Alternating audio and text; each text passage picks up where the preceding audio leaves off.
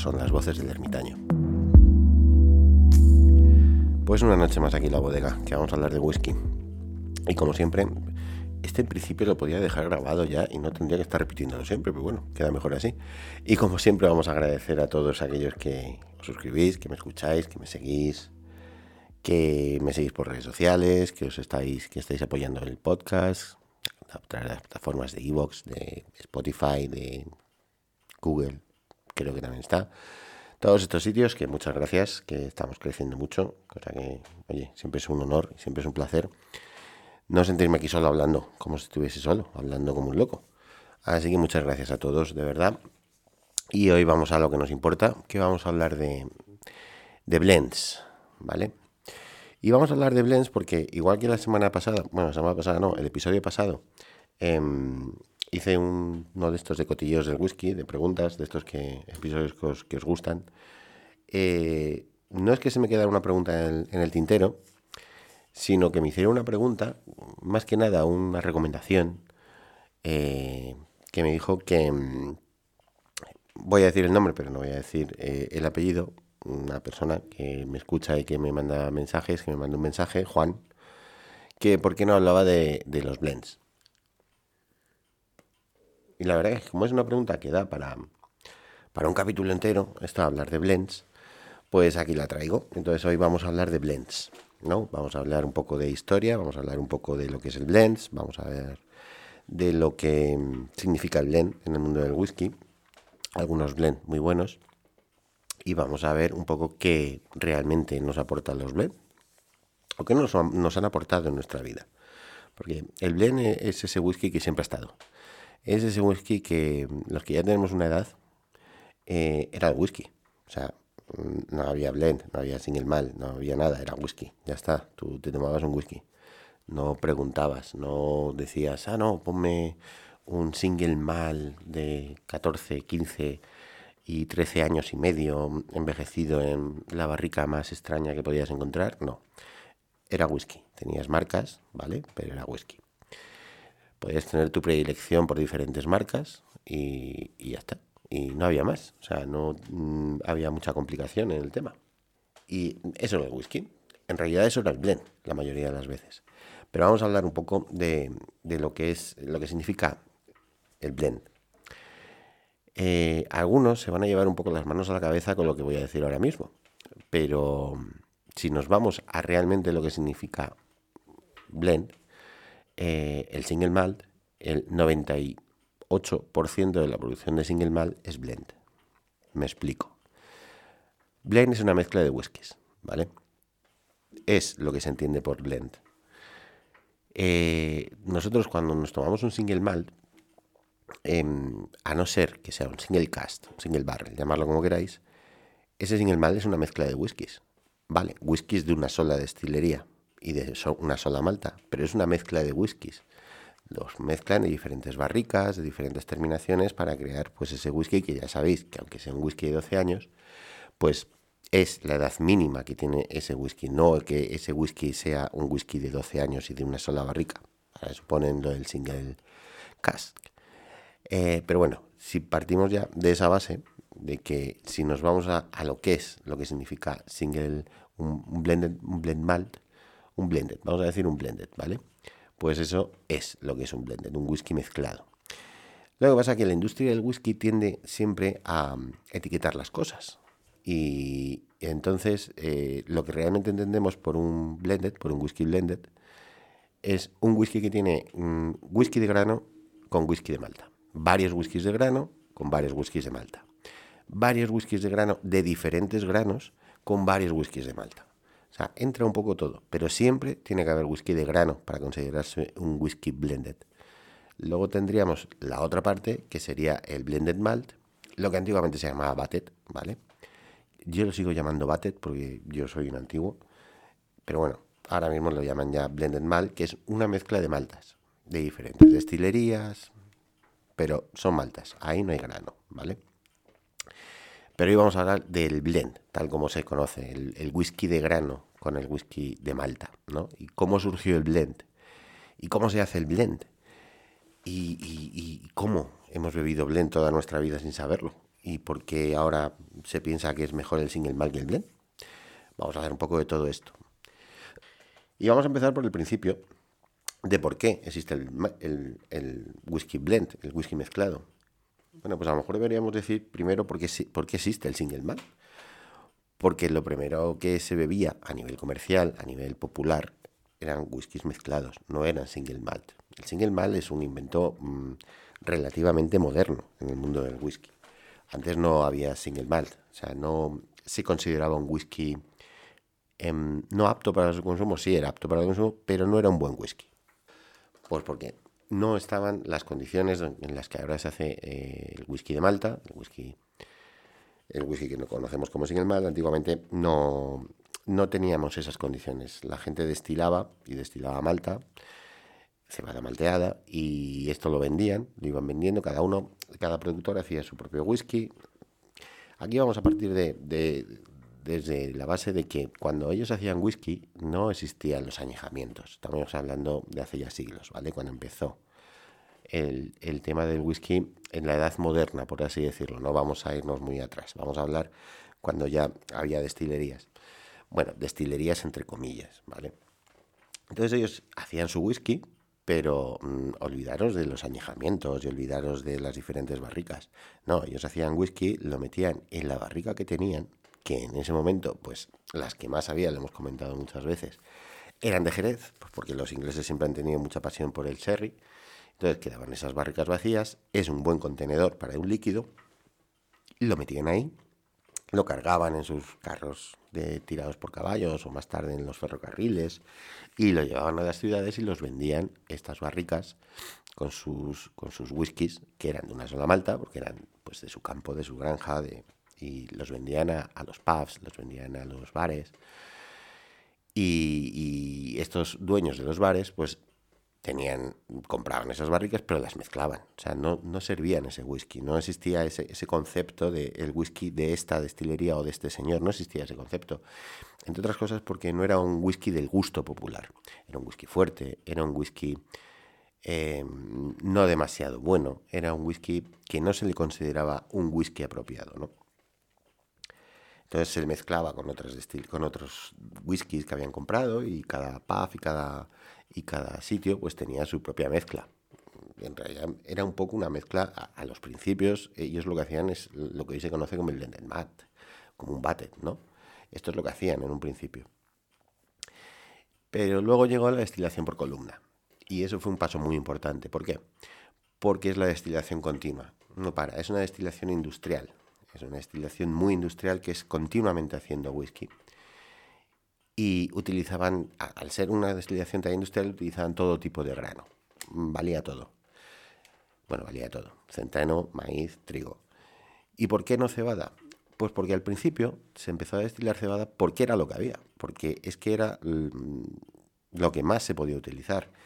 Es un cereal de los llamados fáciles, ¿vale? De plantar y fáciles de, mantener y fáciles de cosechar al contrario que el trigo, por ejemplo, el trigo se utilizaba más para la industria alimentaria, más que la cebada. El centeno también. El maíz eh, era muy escaso y, casi no existía. Entonces, no se utilizaba eso. Ya en los tiempos en que Coffee inventó el destilador de columna y la destilación continua, ya sí había este tipo más de cereales. Entonces empezó a destilar esos cereales. Esto fue una revolución total en el mundo del whisky. La mayor revolución que ha tenido el mundo del whisky en su vida ha sido la destilación continua, que ha afectado a todos los niveles y afectó al single mal, evidentemente. Em, porque es una destilación que es mucho más barata, infinitamente más barata hacer un whisky de grano que un, que un single malt. Es muchísimo más barato. Entonces esto abrió mucho las puertas a un poco en una parte a suavizar el whisky de Malta, el single malt que hoy conocimos, a suavizarlo, porque era un whisky áspero, era un whisky duro, mm, era un whisky que no gustaba, era un whisky complicado de beber. Y, el, mezclándolo con estos whiskies de grano, que no tenía por qué ser un, grano en especial, un grano específico, se podían juntar mm, cebada y centeno, o sea, trigo y centeno y destilaban. Y ya está. Y eso era un whisky de grano. Es un whisky más amable, es un whisky más suave ¿no? Entonces, al mezclarlo con estos whiskies de, cebada malteada, con los single malt, suavizaban el líquido, suavizaban eh, e-, ese whisky, ¿no? Y, fue un boom, o sea, fue el boom del whisky realmente, este, e-, esta creación del, del blended. Porque se abarataba mucho los costes, y porque obtenías mucha mayor producción. Si tú mm, al single mal le juntabas el, el, whisky de grano, pues tenías un montón de litros, porque había muchísimo whisky de grano, porque eso es una destilación que no para, es una destilación, como hemos dicho, un poco más industrial, y lo juntabas con esa destilación un poco más tradicional, un poco más artesanal, un poco más de, de las Highlands, que mm, no era del gusto, pero mezclado con el whisky de grano, sí empezó a gustar. Y, realmente a día de hoy todavía el whisky mm, sobrevive gracias a, esto, gracias al blend. No sobre, las destilerías no viven del single malt. No hay ninguna destilería que viva, que viva realmente de lo que vende single malt. Ellas viven de lo que venden para hacer los, los blended. Mm, eso es así, no. Mm, ellos tienen una parte destinada a hacer single malt y la mayoría de ellas tiene una mayor parte destinada a, vender ese, ese whisky para hacer blend. ¿vale? Pasa que hoy en día, si es verdad, que con este boom del single malt tendemos a menospreciar el blend. Pensamos siempre que, el single malt es un whisky mucho mejor y que es mucho mejor que el blend. A ver, mm, no es así. O sea, eh, hoy en día el single malt es mucho mejor que evidentemente el single malt que cuando nació el blend. Hoy en día sí, el, blend, el single malt es un whisky de calidad, es un whisky más por los métodos de producción, por ya mm, los envejecimientos, por ya los barricas, el experimento con las, experimentaciones con las barricas, ya es un whisky mucho más eh, del gusto del consumidor. Pero el blend eh, sigue siendo un gran whisky, no tiene nada que ver. O sea, hay muy buenos single malt, y hay muy buenos blends, y hay muy, buen, muy malos en el malt y muy malos blends. Esto es como todo, pero creo que tendemos siempre a, compararlos y no son cosas comparables, son como comidas distintas. Tú no puedes comparar mm, una paella mixta con una paella de marisco. Es que sí, vale, es arroz, pero es distinto. No sé si cogéis un poco el concepto, ¿no? Entonces, por eso surgió el, el blend, ¿no? Un poco de, oportunidad. Esto en el mundo del whisky, si os fijáis, el whisky siempre se ha basado en la oportunidad.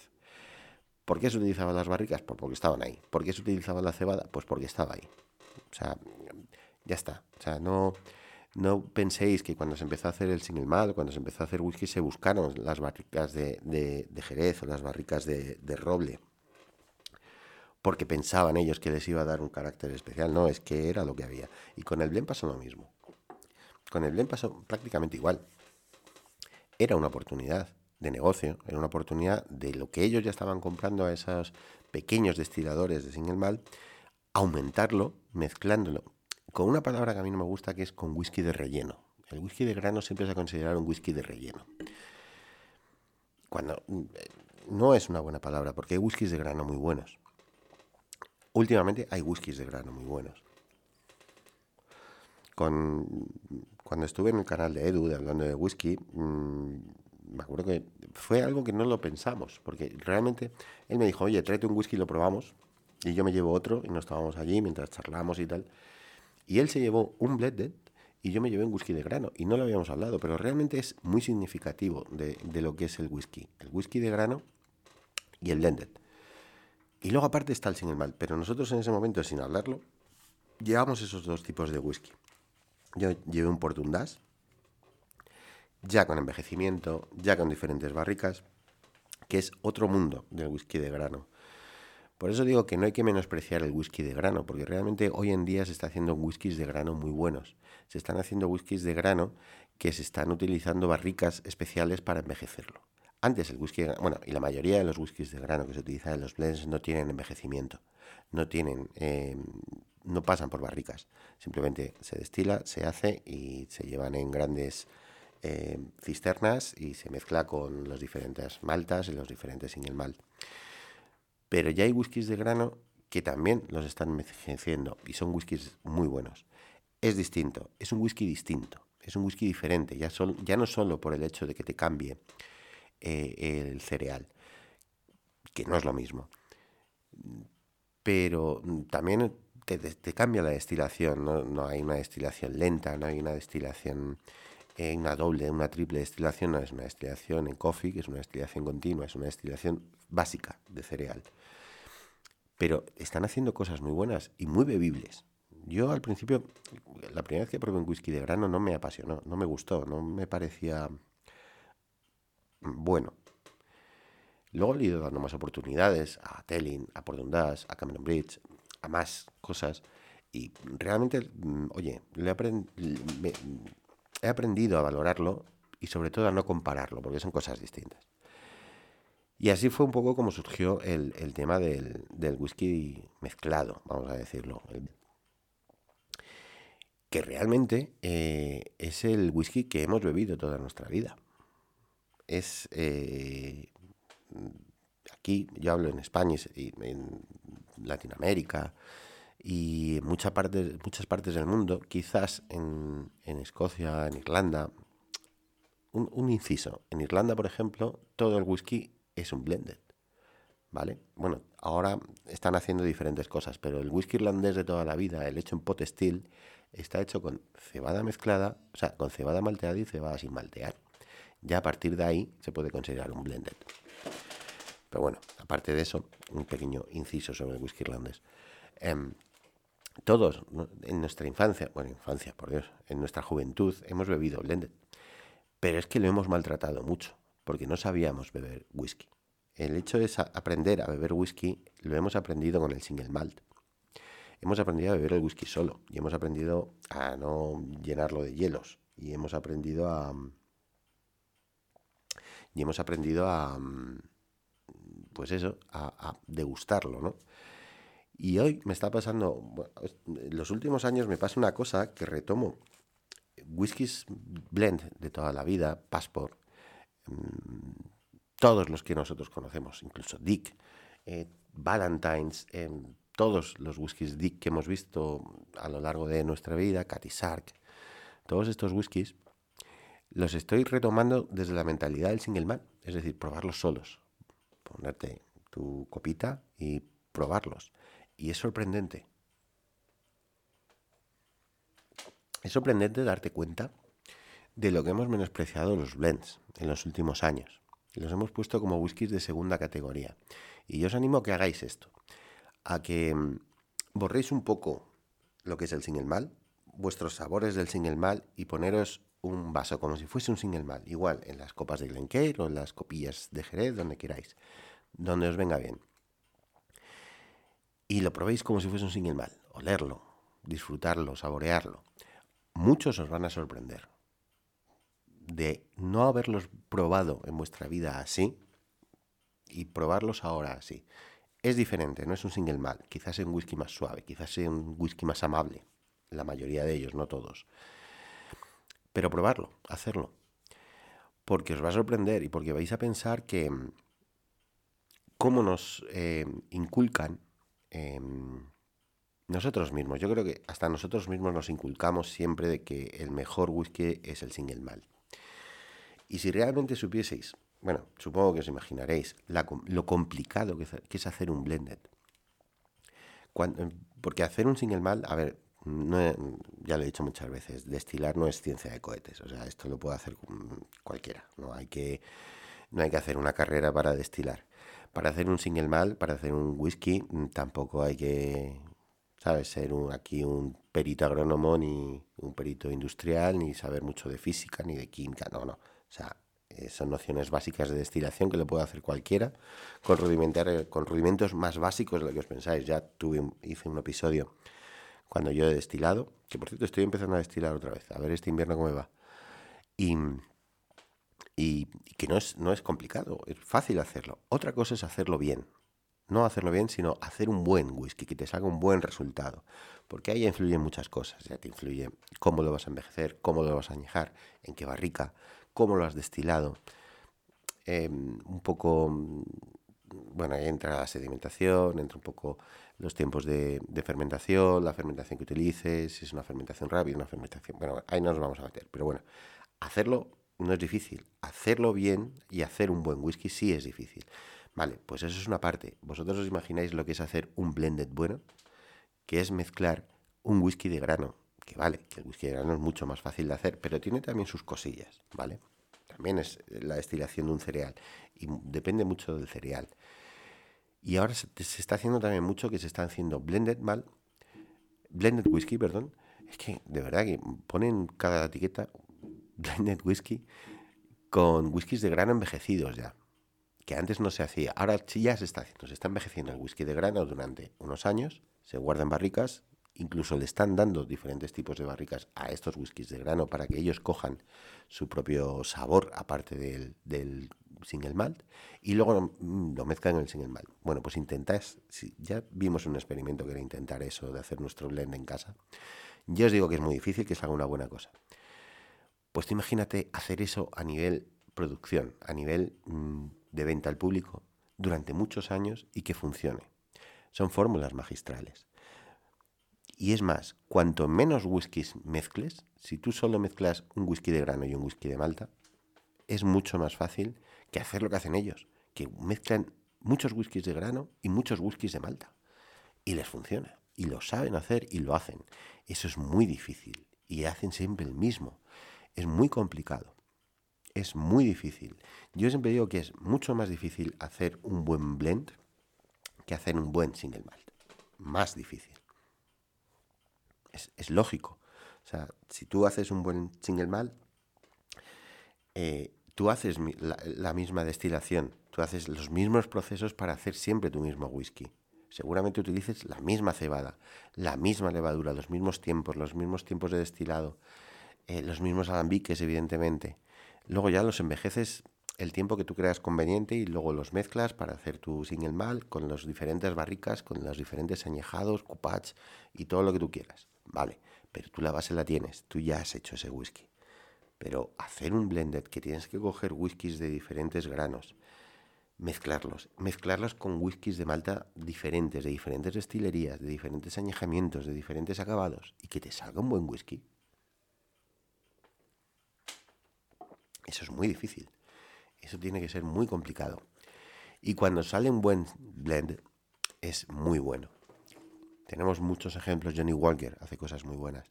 Por ejemplo, hace cosas muy buenas de blended y hace cosas muy buenas de batted, ¿vale?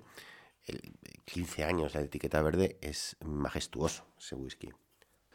Pero ya si nos vamos a los antiguos, Passport, Cathy Sark, Valentine's, son whiskies realmente muy buenos. Probarlos después del tiempo, sin maltratarlos, probarlos como si fuese un single malt y os vais a dar cuenta de que son muy buenos whiskies, que no tienen nada, nada que envidiar un single malt. Nada. Pueden gustar más o menos, pero darles esa oportunidad, ¿por qué no? Y una cosa que están haciendo muy interesantes, que es lo que me estoy tomando yo hoy, que es un Milton Duff, que ha sacado eh, Valentine's, Está sacando, eh, ha sacado su malta corazón. La malta corazón es la, la, malta que utilizan para. La malta base que utilizan para su whisky, ¿no? Una de ellas.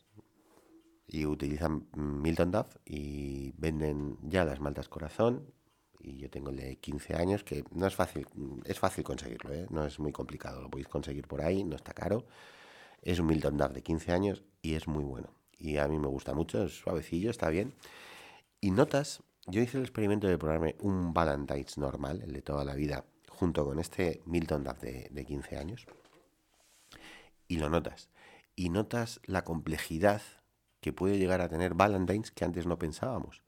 Porque lo pruebas al lado de este Milton Duff, que es un buen single malt, que es un whisky de 15 años, que está muy bueno, pero lo pruebas al lado de Valentine's a ver la diferencia. Y dices, madre mía, lo que han tenido que pensar allí, lo que han tenido que estar mezclando para que notes ese Milton Duff, pero notes más matices, más cosas, más algo diferente, algo muy que cambia y que está bueno. Y que hoy en día puedo decir que whiskies que antes menospreciaba, yo no era bebedor de whisky, pero si mezclabas alguna vez, pues esto que lo mezclas con refrescos, ahora los valoro mucho más. Ahora cuando los bebo solo y los bebo como si fuesen un single malt, lo valoro mucho más. Y por eso es importante poner en valor el, whisky mezclado, el whisky, el blended. Igual que es importante poner en valor el batted. Hay muy buenos batted y se hacen cosas muy interesantes. Yo igual quiero hacer cosas muy interesantes con batted también, ya lo he dicho. Estas, estas ediciones de Ghost and Rare son muy buenas porque utilizan cada año utilizan una versión diferente y usan destilerías cerradas o destilerías silentes que llaman y hacen cosas muy buenas. Y bueno Deep, Deep Sea he probado muchos de estos de, de hay muchos por ahí. Y realmente son whiskies también muy interesantes y muy buenos que también tienen que tener su, su complejidad. Porque tenéis que entender que esto no es ponerte igual que el blended o con, o con los bates no es cuestión de ponerte a mezclar whiskies a vender ellos buscan un perfil de sabor, que eso es lo importante. El blended mal busca un perfil de sabor. Y entonces se pone a probar whiskies, se pone a probar, a catar, en el caso del blended, a catar whiskies de grano, a buscarlos por toda Escocia y por toda Irlanda y por todo el mundo, a buscar whiskies de grano que le valgan a esa idea que él tiene del sabor que quiere encontrar en el caso de que esté haciendo algo nuevo, ¿vale? En ese caso, cuando estás haciendo un, blender nuevo, porque los que ya llevan muchos años, los que ya llevan toda la vida, ellos ya tienen las fórmulas y, las, los cálculos de, de, lo que tienen que echar y qué cantidad y cuánto tiempo. No fallan. Pero luego están los que, los que hacen, por ejemplo, el que llevó Edu de Compass Box. Es un blend nuevo. Y ellos han tenido que buscar cómo mezclar esos whiskies de malta, cómo, cómo mezclar esos whiskies de grano y que salga el sabor que ellos están buscando. Es que eso tiene que ser muy complicado, tienes que entender mucho, tienes que tener mucho paladar para saber que estas tres maltas unidas con estos dos whiskies de grano unidos, los vamos a juntar, los vamos a meter en una barrica y va a salir lo que yo quiero o se va a aproximar a lo que yo quiero, eso tiene que ser fundamental.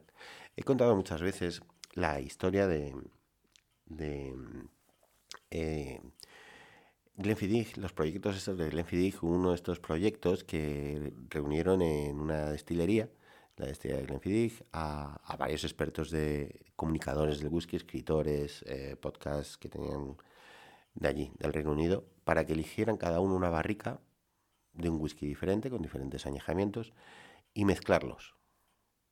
Y ahí van a sacar ese whisky del Project. el Project X, creo que fue. Vale. En teoría ellos te venden que eso fue así. A veces fueron 10 o 12 que eligieron cada uno diferentes añadas y diferentes terminaciones, lo mezclaron y lo vendieron. Eso es lo que te cuentan. Eso es marketing, no fue así. Cuenta la leyenda hay dos historias sobre eso. Cuenta la leyenda que cuando mezclaron esos whiskies, esas proporciones de los whiskies que ellos habían elegido, aquello era imbebible, porque cada uno había elegido, claro, un whisky que le hubiera gustado a él beber solo, como sin el mal. Cuando lo mezclaron para hacer ese battle no funcionó. Entonces no es lo que salió. Lo que salió fue otra cosa que fue el Master Distiller y el Blended Master de, de Glenfiddich lo que decidieron poner, sin hacerles mucho caso a estos entendidos. Otra de las historias dice que sí es eso lo que salió, pero bastante matizado luego con, la idea que tenía el Blended Mal lo que quería sacar. O sea, que quitarían alguno, pondrían alguno, meterían más años, menos años, cosas así. Por eso os da la idea de lo complicado que es hacer un, blender. Muy complicado. Más que un single mal. Y una vez dicho esto, sí me gustaría que, que todos los que estamos aquí ahora mismo bebiendo whisky, si estamos bebiendo single malt, pues como he dicho antes, que les demos oportunidades a los blend. Porque los blend han sido parte de nuestra vida. Todos hemos visto siempre detrás del camarero en estos bares, todos los whiskies que había, todos, quitas chivas, quitas cardú, todos eran blend. Todos. Todos los que veías ahí eran blend y nos los bebíamos. Sí, los maltratábamos los mezclábamos con mucho hielo o con refrescos. O he visto verdaderas barbaridades en mi juventud de hacer con esos whiskies que, claro, en ese tiempo no lo pensabas. Pero sí os digo que, lo hagáis, que probéis esos whiskies solos. Que os van a sorprender, que hay muy buenos, también los hay muy malos. También es verdad que hoy en día no es, eh, por ejemplo, si hablamos de los años 80, años 90, el blend que se vende ahora no es el mismo que se vendía entonces porque hoy en día eh, se, usa mucho más porcentaje de whisky de malta que no de whisky de grano. ¿Por qué? Pues porque hay mucha más producción de whisky de Malta que antiguamente y porque ya el sabor del consumidor, el paladar del consumidor, eh, ya va cambiando. Ya no busca whiskies demasiado suaves, ya busca whiskies con un poco más de cuerpo, con un poco más de sabor y eso te da la Malta, eso te da el whisky, el whisky de Malta. Y aparte porque ya no es tan necesario el relleno, que ellos llamaban, entre comillas, el rellenar, el single malt. Ya no es tan necesario. Sigue siendo más barato hacer un blend que hacer un mal, simplemente por el hecho de la utilización del grano. Pero ya no hay tanta diferencia, ¿vale? Ya hay muchísima producción de single malt, muchísima producción de litros de, de single malt. Muchas veces no saben ni cómo venderlo porque producen un montón. Y hay menos producción de, whisky de grano porque hay muchas destilerías de whisky de grano que han cerrado últimamente. Hoy en día quedan muy pocas destilerías de whisky de grano. Hay que tener en cuenta que entre que se utiliza menos el whisky de grano y que una destilería de whisky de grano, una sola destilería de whisky de grano, te puede producir al año como tantos litros como todas las destilerías de Mal de Escocia, pues entonces eso ha cambiado, el negocio ha cambiado, ya no es tan importante el whisky de grano. Y sí es verdad que hoy en día se bebe un blended mejor, por así decirlo, entre comillas, que el que estaba en aquellos años, en los años 80, años 90, donde eh, la proporción de whisky de grano no, no era superior al, de Malta, siempre ha sido más el whisky de Malta que el whisky de grano. El whisky de grano se utilizaba un poco para suavizar, pero había más proporción de whisky de grano que de whisky de Malta. En los últimos años esto ha cambiado. Está bajando mucho la proporción del whisky de grano y está subiendo mucho la proporción del whisky de Malta que se utiliza. Y aparte, ya lo he dicho, se están utilizando muchos whiskies de grano que ya pasan por un añejamiento, ya pasan por una barrica, ya antes de mezclarlos ya tienen su propio sabor. Ya han pasado por madera, ya han pasado algunos por jerez, algunos por otro tipo de barricas, incluso barricas vírgenes, la mayoría también, barricas vírgenes, pero que ya cogen eh, el, el, sabor, ya cogen incluso color, ya cogen este tipo de añejamientos como si fuese un single mal y luego lo mezclan. Con lo cual, hoy en día el whisky blend, el whisky mezclado, es de mayor calidad, igual que el single malt es de mayor calidad que antes, el blender también es de mayor calidad que antes. Tú pruebas un passport, por ejemplo, un blend que me, que me encanta.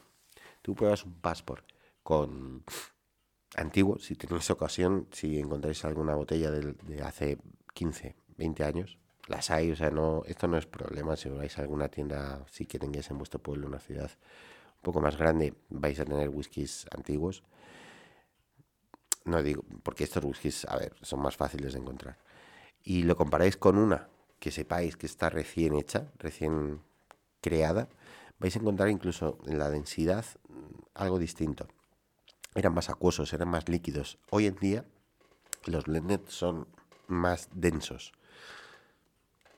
La explicación que yo le he encontrado es por esa, porque ya se utiliza whisky de grano que mmm, aparte de que sigue siendo una destilación industrial, pero ya va envejecimiento. Ya lleva algo de barrica. Ya mezclarlo con los single malt, que ya son de mayor calidad y que ya llevan esa densidad en sí, están creando blended muy buenos y están creando blended también más añejados, blended más densos. Y aparte están haciendo ya que el típico blend de 40 grados está pasando ya al típico blend de 43 grados, cosa que es bastante bueno. Porque esto es a razón de consumidor.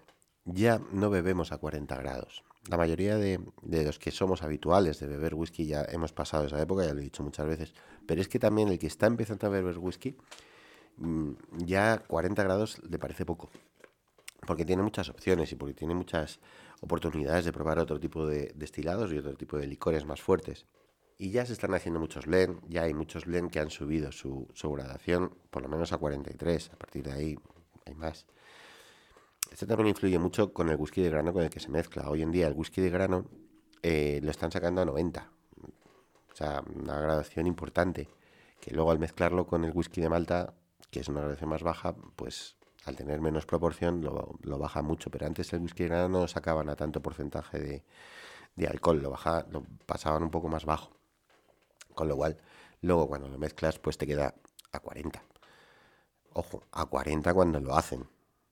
Que luego, cuando tú lo bebes, no está a 40.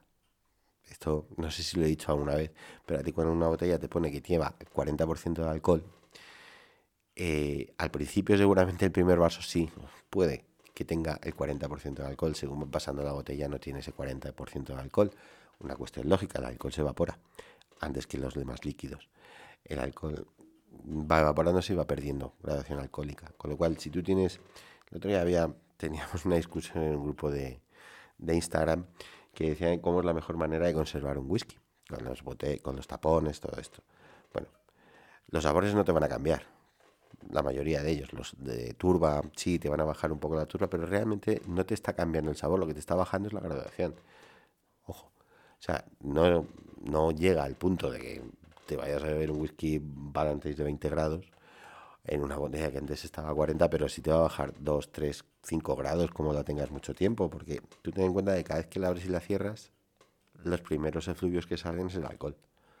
¿Vale? Tú cuando hueles, lo que estás oliendo es el etílico, es el alcohol. Tú si esa botella tiene un pequeño mm, vacío en el corcho, tiene más oxígeno que líquido, ese, ese alcohol va a ir desapareciendo. Es así, o sea, lo sentimos. Pero bueno, hablando de eso, hoy se hace un, whisky de grano mejor, un whisky de grano con más, más alcohol, que al mezclarlo con el whisky de Malta, pues queda un whisky del 43, a partir del 43, que es más del gusto actual. Pues este ha sido, joder, a lo mejor me he liado mucho, a lo mejor me, he complicado mucho. Espero que lo hayáis entendido. Pero es verdad que es que últimamente la industria del whisky escocés, como pone etiquetas a todo, blended mal, blended, eh, single mal, single cast, single barrel, um, batted, eh, todo, cash strength, todo. O sea, eh, te tienes que hacer un cursillo importante para entender todo esto, de verdad. Con lo fácil que sería, hay dos whiskies, A y B. Pero lo complicamos todo un poco. Cada vez eh, comprar un whisky, cada vez tienes que leer más en la etiqueta, a ver cuánto tiempo lleva hecho, dónde lo han hecho, em, dónde lo han envejecido, qué tipo de barrica, si es turbado, si no es turbado, si... bueno, un montón. Otro día hablaremos del sistema STR, ¿vale? Eso ya en otro, en otro episodio que es que ya complican mucho el, comprarte un whisky, de verdad, siempre lo digo, que el comprar un whisky no debe ser complicado. O sea, no tendría por qué ser complicado. No tendría por qué haber tantas ediciones, no tendría por qué volverte loca la cabeza de que me compro, que me bebo, que... No, tendría que ser mucho más fácil. Pero bueno, es la industria. ¿Qué vamos a hacer? Como ya decía, yo no me meto con el whisky escocés, me meto a veces, y a veces no siempre, porque entiendo que es un negocio y tienen que vender, a veces me meto con, la industria. Tampoco me meto mucho. Bueno, pues espero que os haya interesado y espero que, Juan, que has estado oyendo este podcast, que te haya gustado lo que te he explicado del blended. No me he metido mucho en porcentajes ni en historias, pero bueno, tampoco este es un podcast para hablar de esto, ¿no? Te he contado un poco de cómo venía. Oye, parece que yo lo estoy contando a él, pero vamos, os lo estoy contando a todos. Vamos, es como si me estuviera aquí tomando una copa con él y se lo, se lo cuento, ¿sabes? El típico pesado que bebe whisky y te cuenta, cuando se está tomando un, whisky contigo, te está contando la historia de la destilería, cosa que yo siempre digo que no hagáis, pues lo estoy haciendo yo. Me, da la sensación de que lo estoy haciendo yo, pero bueno, como no le tengo aquí delante y me puede cortar, y ¿sabes? Y me puede poner en mute y, y parar el podcast y hacerlo después, pues no me siento tan pesado. Y espero que con esto haya respondido a su pregunta, hablar un poco de los, de los blends. Y sí, he recomendado algún blend. Probarlos de Compact Box. Ya lo dije cuando estuve con Edu. Compact Box hace, hace blends muy suaves, muy interesantes y muy elegantes, muy diferentes. Y mirar el mundo de los blends. Eh, mirar por internet eh, para comprar botellas de blends, que hay botellas muy buenas de blends, un poco más escondidas, porque no tienen tanta repercusión, no tienen tanta publicidad, pero hay cosas muy buenas que se están haciendo. Y, buscarlas, probarlas. Y probar cosas, probar blends ahumados, probar blends. Hay blends casi strange, hay de todo. O sea, probarlo, es un mundo diferente, igual que el whisky de grano. Quizás sea un, un mundo más pequeño, porque no hay tanto. Pero también buscar y, y probar. Si esto consiste en probar, si esto consiste en experimentar. Y ya está. Y con esto espero que, Juan, te hayas, te haya respondido. Si no, pues me mandas otro, otro mensaje y hacemos otro, otro episodio. Tengo otros por ahí, otros mensajes de gente que me manda recomendaciones para, hacer capítulos y para hacer podcasts que ya lo voy a hacer.